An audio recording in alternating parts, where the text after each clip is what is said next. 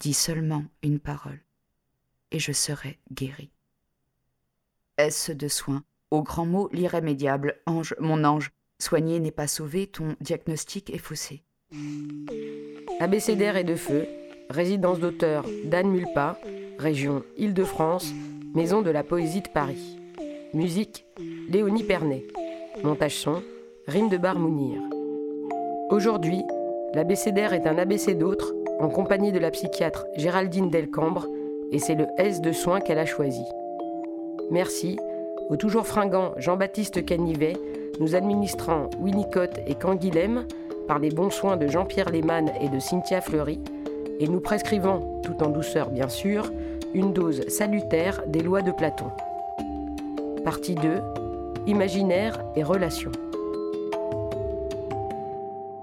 Comment prendre soin de l'autre? Quand l'autre est celui censé prendre soin de vous, quand l'autre n'est pas même l'écrin d'un silence éloquent, mais cher caveau, esprit tombal, et que sa vie n'a pas plus de sens et de prix que celle d'un zombie de Georges Romero. Ni mort, ni vivant. Poète femme qu'elle est censée être, tente d'éliminer un kyste plus que gênant. Sauveur, victime, bourreau. S'inocule le et si. Et si. L'enfance était la source du soin. Et si. L'enfant coincé dans son enfance savait de façon innée, informulée, comment aimer, se soucier de, se préoccuper? Un savoir d'avant l'imitation et la déformation, un savoir comme un mouvement précis, précieux, d'avant la connaissance verbale. Savoir qui, comme tous les savoirs, peut s'enfoncer dans les marais du gâchis, s'endormir comme une belle au bois dormant pour cause d'injustice plus que de malédiction. Moi, j'étais dans une famille, mon père était psychiatre, donc j'étais persuadée qu'on avait une grande liberté de parole. Et sauf que j'avais pas du tout conscience qu'en fait, euh, la liberté, ça ne se décrète pas. C'est-à-dire que forcément, euh, la question de la parole est prise dans la question de la relation. En premier lieu, dans la relation à, nos premiers objets d'amour, c'est-à-dire nos parents. Et que du coup, la parole est prise dans plein de choses, conscientes, inconscientes, euh, d'empêchement, d'angoisse, de non-dits qui sont pris dans la relation avec nos parents et bien plus. Hein. Il y a aussi toutes les questions des générations euh, précédentes. Il m'a fallu en passer par d'autres cultures pour justement arriver à décoller un peu de ce que je n'arrivais pas du tout à penser et à voir et arriver aussi à me séparer de mon milieu d'origine pour que là, réellement, je puisse euh, expérimenter quelque chose d'une liberté de parole. Les choses ont, commencé en tout cas à prendre un peu sens pour moi beaucoup plus tard. Moi j'ai eu besoin de partir en fait, voilà, qui est une séparation physique qui n'engage pas forcément une séparation psychique tout de suite, mais il m'a fallu partir. J'avais déjà commencé un travail psychique avant, mais c'est à partir de ce moment-là que j'ai réellement commencé une analyse. Et là où j'ai pu penser un petit peu ce que j'avais traversé. Le hic, c'est qu'à force d'échecs et de culpabilité, on se sent obligé d'être soi-même malade, de rester traîné dans la cour des miracles avec celles et ceux qui ne guériront pas. Limite Munchausen, on s'inventerait presque des mots pour demeurer là d'où on vient, ne pas s'en exiler. L'enfant moi tortille ses nattes de Laura Ingalls. Dites 33. Pas 806. 33. Franchement, opérée, elle ne voit que ça. 1981 sur Sainte Télé, MB présente. Docteur Mabou. Mais qu'est-ce que vous hey, faites C'est à moi d'opérer. Une opération Bah oui, on joue au docteur, on joue à l'opération. Hein. Vas-y, touche pas les bords. Raté Je vais enlever cet os rigolo. Ouais, ouais Docteur Maboul, pour jouer à l'opération.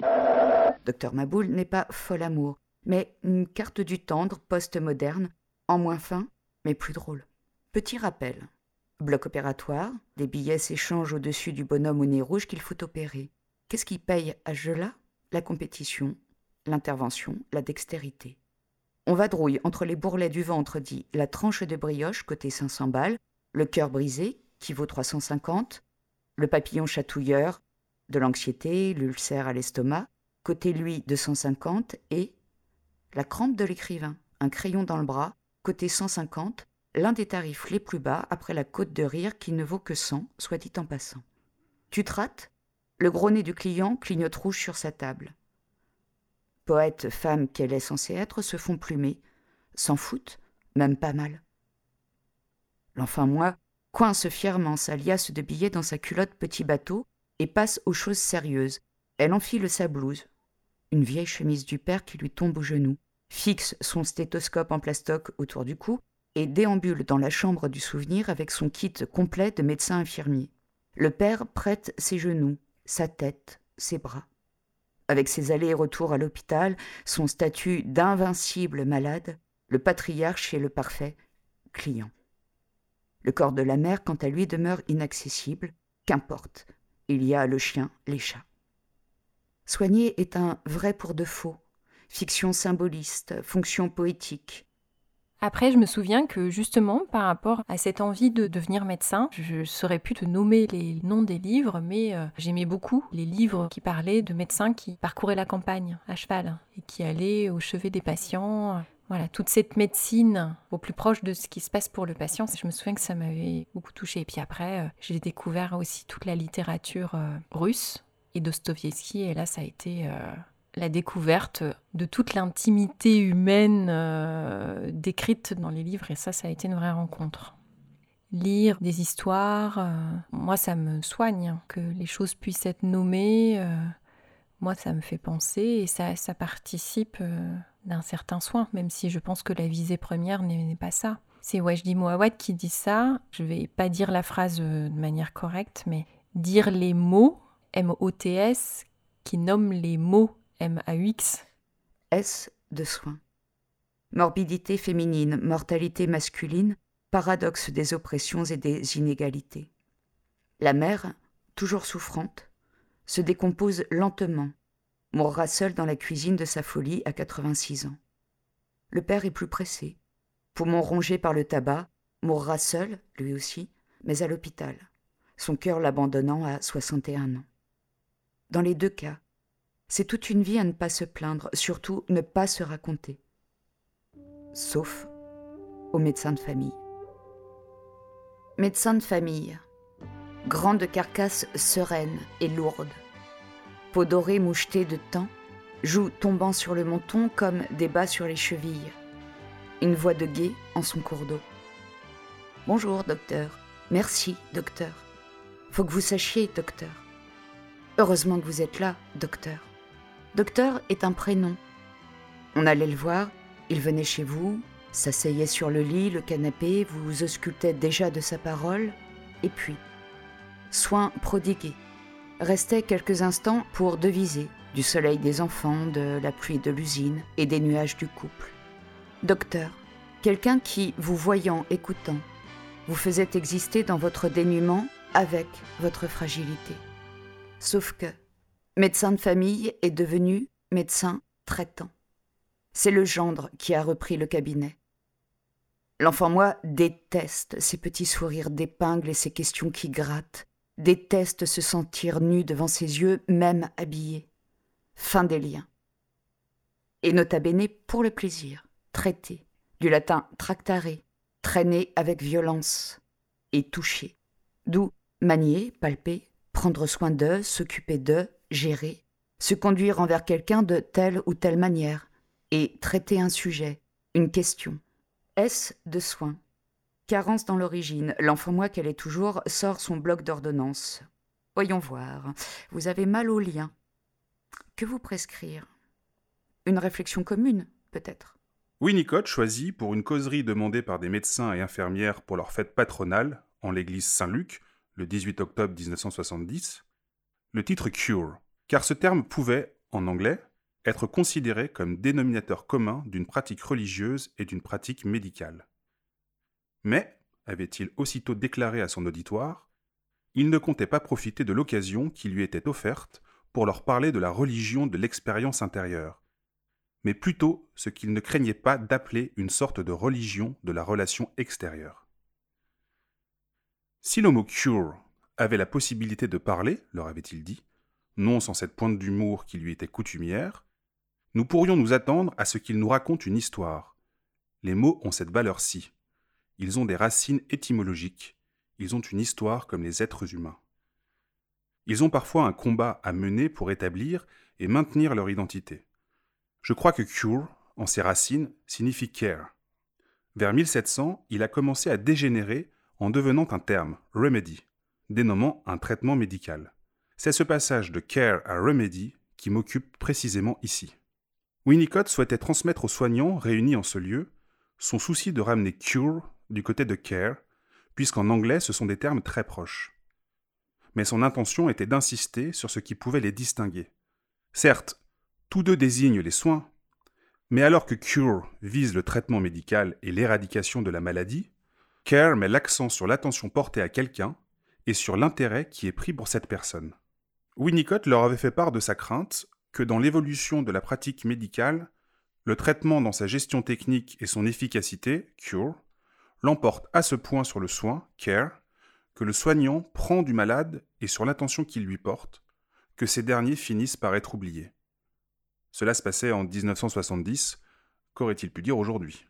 Justement, dans cette dynamique-là, on essaie de créer ce qu'on appelle une association culturelle, c'est-à-dire un espace de pensée, de réflexion et de débat qu'on aimerait ouvert à tous les professionnels du pôle et encore plus euh, ouvert sur l'extérieur euh, avec des intervenants extérieurs, euh, même ouvert sur la cité. Donc ça fait partie des choses justement qu'on aimerait bien mettre en place rapidement et qui nous demandent beaucoup d'énergie dans les temps actuels parce qu'on ne peut pas se regrouper à, trop. Du coup c'est toute une organisation, c'est plus difficile de le faire par téléphone, il y en a qui sont pas à l'aise.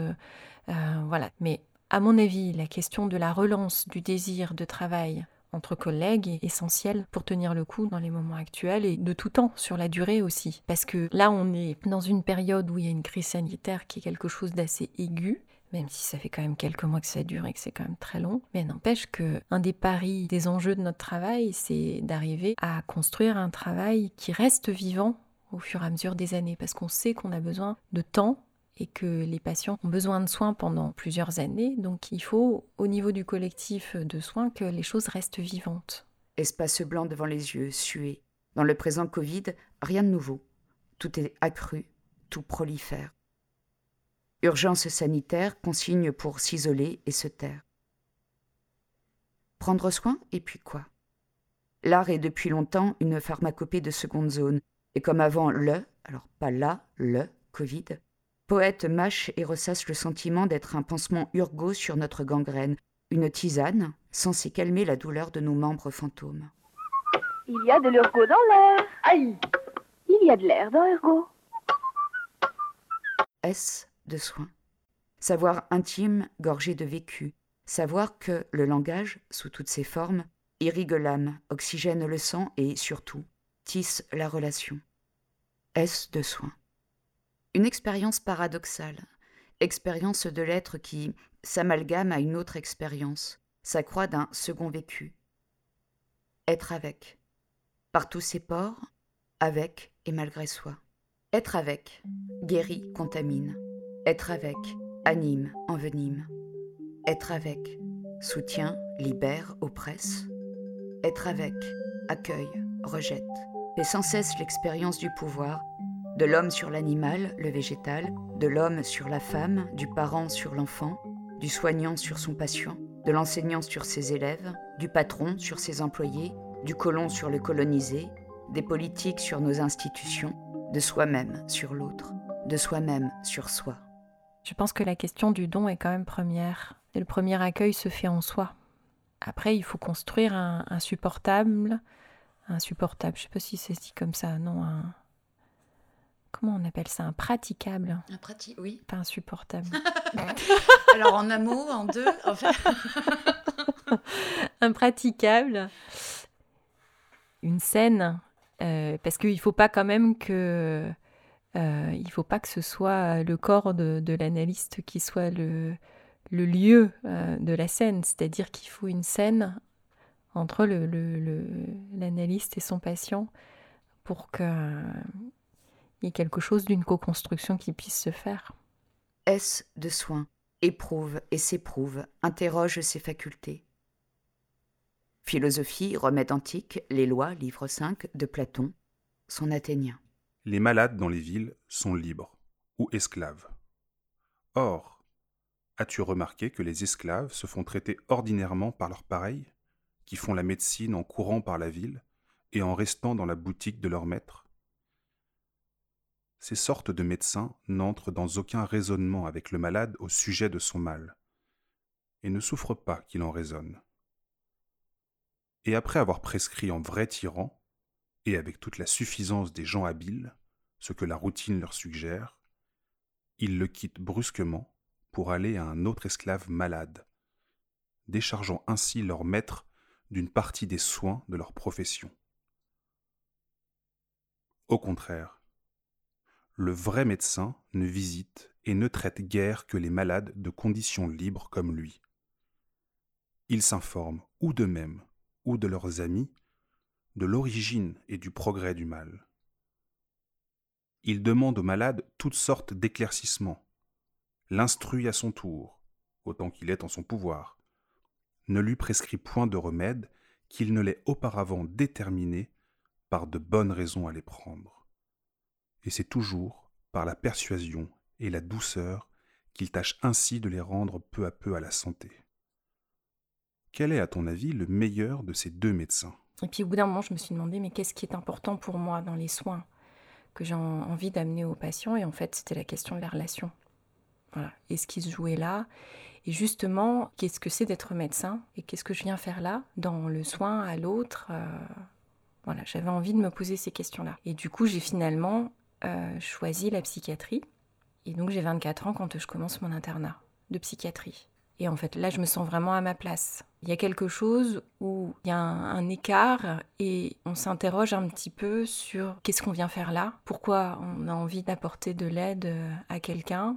J'étais en tout cas arrivée dans un domaine où j'allais pouvoir me nourrir de plein de choses différentes, que ce soit de la psychiatrie, de la philosophie, de l'ethnologie, pour pouvoir penser ma pratique et pas penser uniquement aux personnes ou aux pathologies que j'avais devant moi, mais euh, beaucoup plus largement euh, qu'est-ce qui se jouait dans la relation et comment on pouvait arriver à aider l'autre à, s'interroger et à reprendre une part active dans ses soins et dans sa vie pour pouvoir avancer. S de soins danse sous la jupe d'une pénultième, mourant et renaissant dans le poème. Le langage résiste, la main palpite et louche sur l'ouvrage. Lyrisme cathéter, onirisme placebo. S de soin, comme un enfant appliqué. Bout de langue coincé entre les lèvres, tout entier, plongé dans ce qu'il doit réaliser, dessine une aube qu'il ne verra sans doute jamais que sur papier. S de soin, l'imaginaire, fonction vitale de l'incarné.